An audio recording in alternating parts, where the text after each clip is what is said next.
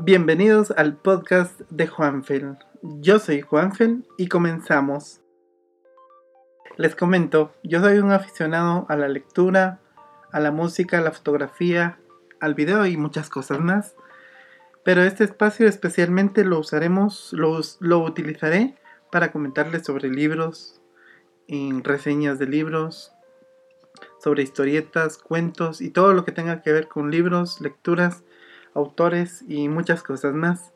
Espero comentarles de mi afición, de los libros que he podido leer, de los pocos que he podido leer, porque mi afición viene de largo. La verdad es que desde chiquito. Pero ahora mismo en esta fase he comenzado a adquirir más libros, a leer un poquito más. Entonces quiero compartirles esta afición con ustedes. Y vamos a hablar de diferentes títulos. En el primer episodio hablamos de de un libro muy bonito y en esta ocasión hablaremos de un libro que me ha llamado mucho la atención, me ha gustado mucho. Se llama El Camino de Miguel Delibes. Es un libro que a la hora de adquirir este libro no sabía la historia detrás del autor, no sabía quién era, no sabía nada, pero realmente me ha marcado, me ha gustado mucho, me he entretenido mucho leyéndolo es una lectura fascinante, una historia muy bonita. Eh, yo no vivo en, en Europa y menos en España donde se desarrolla el tema o la historia de este libro.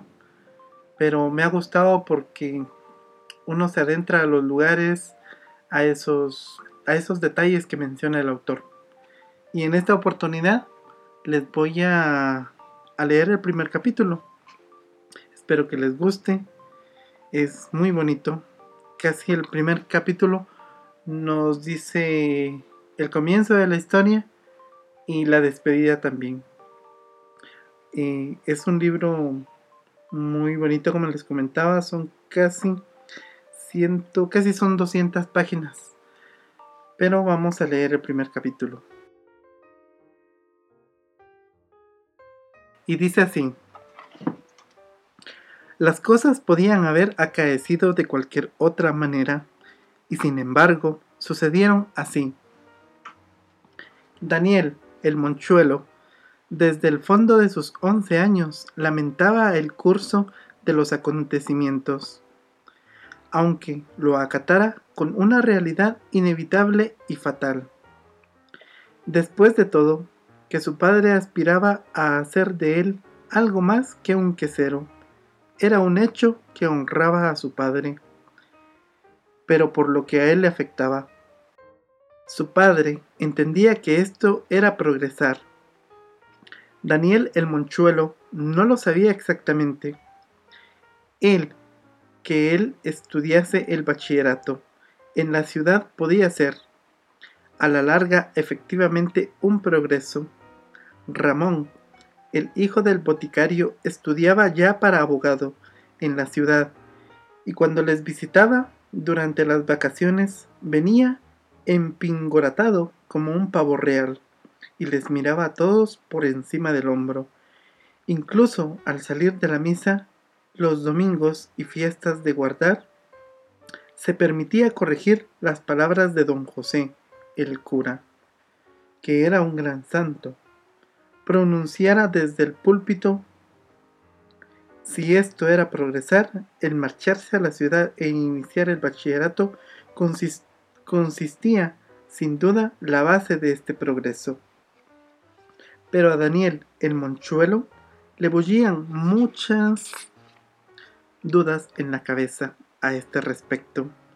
Él creía saber cuánto puede saber un hombre. Leía de corrido, escribía para entenderse y conocía y sabía aplicar las cuatro reglas. Bien mirado, pocas cosas cabían en un cerebro normalmente desarrollado. No obstante, en la ciudad, los estudios de bachillerato constaban, según decían, de siete años, y después los estudios superiores en la universidad, de otros tantos años más, por lo menos. ¿Podría existir algo en el mundo cuyo conocimiento exigiera 14 años de esfuerzo? Tres más de los que ahora contaba Daniel. Seguramente en la ciudad se pierde mucho el tiempo, pensaba el monchuelo. Y a fin de cuentas, habrá quien, al cabo de 14 años de estudio, no acierte a distinguir un redajo de un jilguero o una boñiga de un cagojón. La vida era así, de rara, absurda y caprichosa. El caso era trabajar y afanarse en las cosas inútiles o poco prácticas. Daniel el monchuelo se revolvió en el techo y los muelles de su camastro de hierro chirriaron desapaciblemente. Que él recordase, era esta la primera vez que no se dormía tan pronto. Caía en la cama, pero esta noche tenía muchas cosas en que pensar. Mañana, tal vez, no fuese ya tiempo. Por la mañana, a las nueve en punto, tomaría el rápido ascendente y se despediría del pueblo hasta las navidades. Tres meses encerrado en un colegio. A Daniel el monchuelo le pareció que le faltaba aire y respiró con ansia dos o tres veces. Presintió la escena de la partida y pensó que no sabría contener las lágrimas por más que su amigo Roque, el moñigo, le dijese que un hombre bien hombre no debe llorar ni ante la muerte del padre. Y el moñigo tampoco era cualquier cosa, aunque contase con dos años más que él y aún no hubiera empezado el bachillerato, ni lo empezaría nunca tampoco. Paco, el herrero, no aspiraba a que su hijo progresase, se conformaba con que fuera herrero como él, y tuviese suficiente habilidad para someter el hierro a su capricho. Ese sí era un oficio bonito. Para ser herrero no hacía falta estudiar 14 años, ni 13, ni 12, ni 10, ni 9, ni ninguno.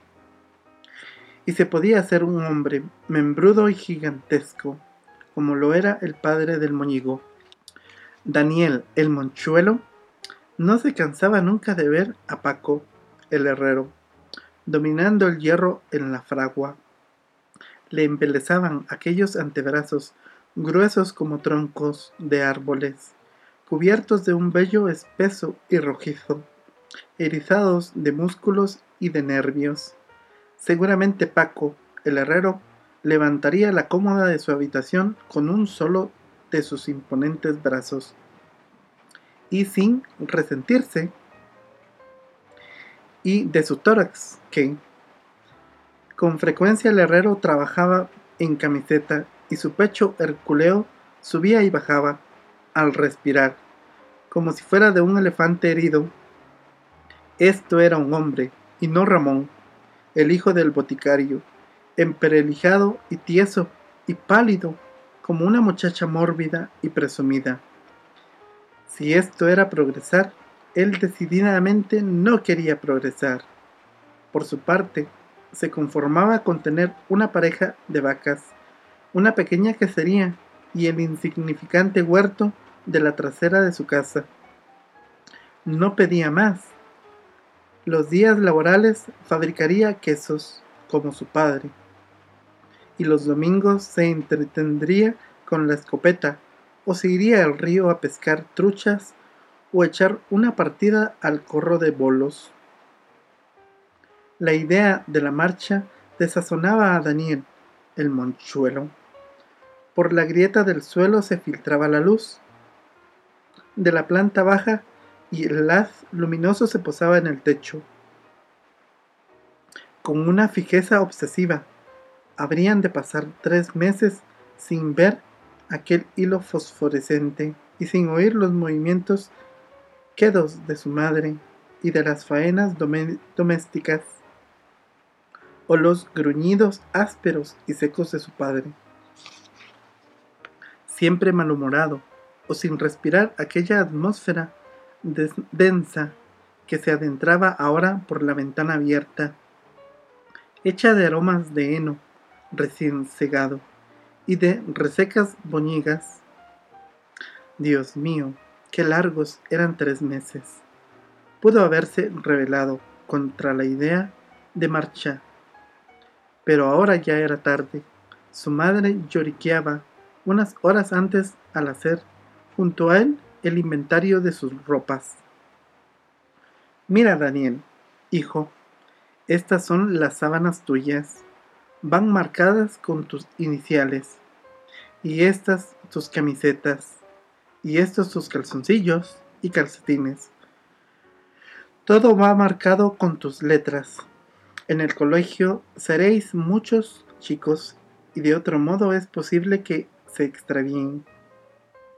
Daniel el monchuelo notaba en la garganta un volumen inusitado, como si se tratara de un cuerpo extraño. Su madre se pasó el en vez de la mano por la puña, por la punta de la nariz remangada, y sorbió una moquita. El momento debe ser muy especial cuando la madre hace eso, que otras veces me prohíbe hacer a mí, pensó el monchuelo, y sintió unos sinceros, apremiantes deseos, deseos de llorar. La madre prosiguió, Cuídate y cuida la ropa, hijo. Bien sabes lo que a tu padre le ha costado todo esto. Somos pobres pero tu padre quiere que seas algo en la vida. No quiere que trabajes y padezcas como él. Le miró un momento como enajenada. Puede ser algo grande, algo muy grande en la vida, Danielín. Tu padre y yo hemos querido que por nosotros no quede. Volvió a sorber la moquita y se quedó en silencio. El monchuelo repitió, algo muy grande en la vida, Danielín? Y movió convulsivamente la cabeza. No acertaba a comprender cómo podría llegar a ser algo muy grande en la vida, y se esforzaba, tesoneramente, en comprenderlo. Para él, algo muy grande era Paco, el herrero. Con su tórax inabarcable, con sus espaldas macizas y su pelo insípido y rojo, con su aspecto salvaje y duro de Dios primitivo. Y algo grande era también su padre, que tres veranos atrás abatió un milano de dos metros de envergadura. Pero su madre no se refería a esa clase de grandeza cuando le hablaba. Quizá su madre deseaba una grandeza al estilo de don Moisés, el maestro, o tal vez como la de don Ramón, el boticario, a quien hacía unos meses habían hecho alcalde. Seguramente a algo de eso aspiraban sus padres para él. Mas, a Daniel el Monchuelo no le fascinaban esas grandezas. En todo caso prefería no ser grande ni progresar.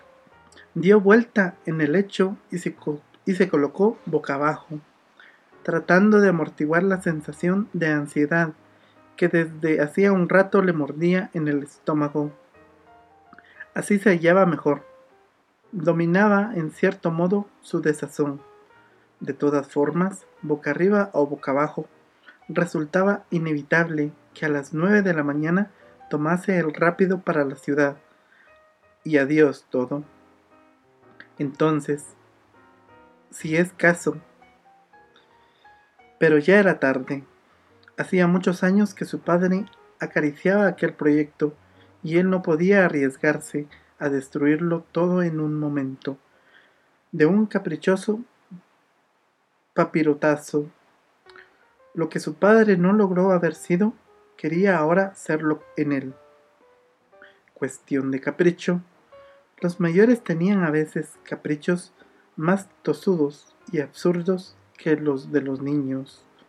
Ocurría que a Daniel el monchuelo le habían agradado meses atrás la idea de cambiar de vida, y sin embargo, ahora esta idea le atormentaba. Hacía casi seis años que conoció las aspiraciones de su padre respecto a él. Don José, el cura, que era un gran santo, Decía, a menudo, que era un pecado sorprender las conversaciones de los demás. No obstante, Daniel, el monchuelo, escuchaba con frecuencia las conversaciones de sus padres en la planta baja. Durante la noche, cuando él se acostaba, por la grieta del entarimado divisaba el hogar, la mesa de pino, las banquetas, el entremijo y todos los útiles de la quesería. Daniel el monchuelo, agazapado contra el suelo, espiaba las conversaciones desde allí. Era en él una costumbre. Con el murmullo de las conversaciones ascendía desde el piso bajo el agrio olor de la cuaja, de la cuajada y de las estirillas sucias. Le placía aquel olor a leche fermentada, punzante y casi humano. Su padre se recostaba en el entremijo aquella noche, mientras su madre recogía los restos de la cena. Hacía ya casi seis años que Daniel, el monchuelo, sorprendía esta escena, pero estaba tan sólidamente vinculado a su vida que le recordaba ahora con todos los pormenores. No, el chico será otra cosa, no lo dudes, decía su padre. No pasará la vida amarrado a este banco como un esclavo.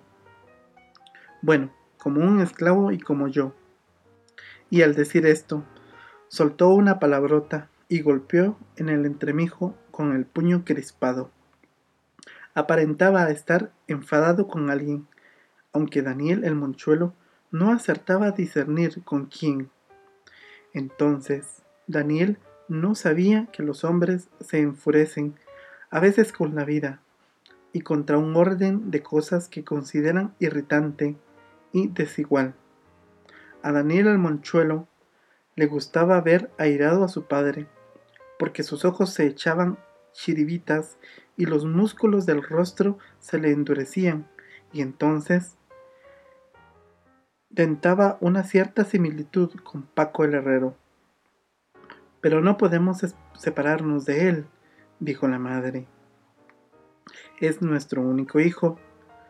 Si, si siquiera tuviéramos una niña.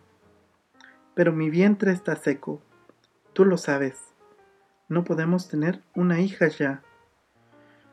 Don Ramón, don Ricardo dijo la última vez que he quedado estéril después del aborto. Su padre juró otra vez entre dientes. Luego, sin moverse de su postura, añadió, Déjalo, eso ya no tiene remedio. No escarbes en las cosas que ya no tienen remedio. La madre gimoteó mientras recogía en un bote oxidado las migas de pan abandonadas encima de la mesa aún insistió débilmente.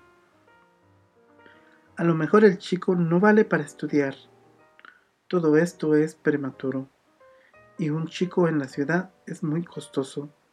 Eso puede hacerlo Ramón, el boticario o el señor juez. Nosotros no podemos hacerlo.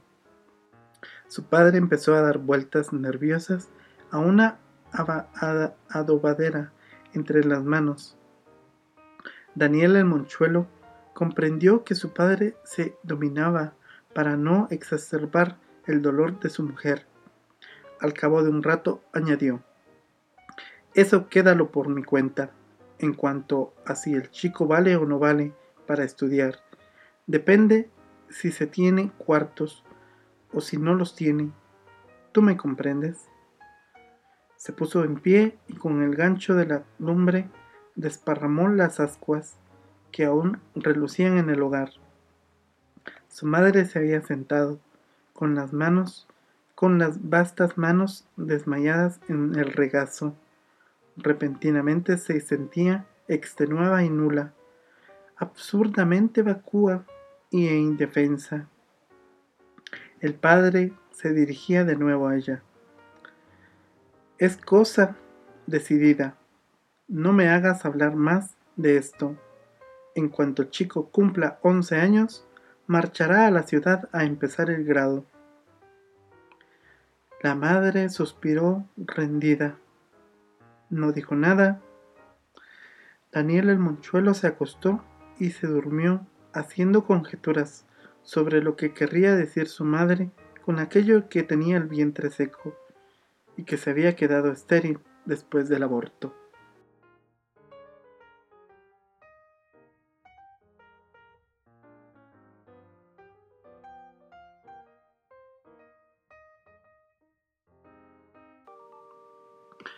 Esta es una obra de mediados del siglo pasado. Sin embargo, al día de hoy, yo pienso que sigue siendo muy actual. A pesar de que la vida es muy diferente, yo vivo en una ciudad, pero realmente esta historia me lleva al campo, a cómo era la vida en, en esas épocas. Y realmente es muy curiosa, muy entretenida y te cambia un poco la forma en que en que ves a los demás después de haber leído este libro. La verdad es que me ha gustado mucho. Si has llegado a este punto, te quiero agradecer mucho por, tenernos, por tenerme mucha paciencia. Recién comienzo con este podcast. Este es el segundo capítulo. Espero que les haya gustado. Vamos, tenía que hacer un podcast en agosto, pero no lo hice pero seguimos con este. Espero hacer más reseñas, contarles un poco sobre los libros que he leído y algún alguno que otro comentario. Como les dije, les agradezco mucho que estén escuchándome hasta este momento. Y bueno, desearles muchos éxitos a todos. Si a alguno les gusta este episodio, pueden compartirlo con sus amigos en las redes y así todos nos entretendremos leyendo esa es nuestra pasión de ahora en adelante. Saludos para todos y muchas gracias. Hasta la próxima.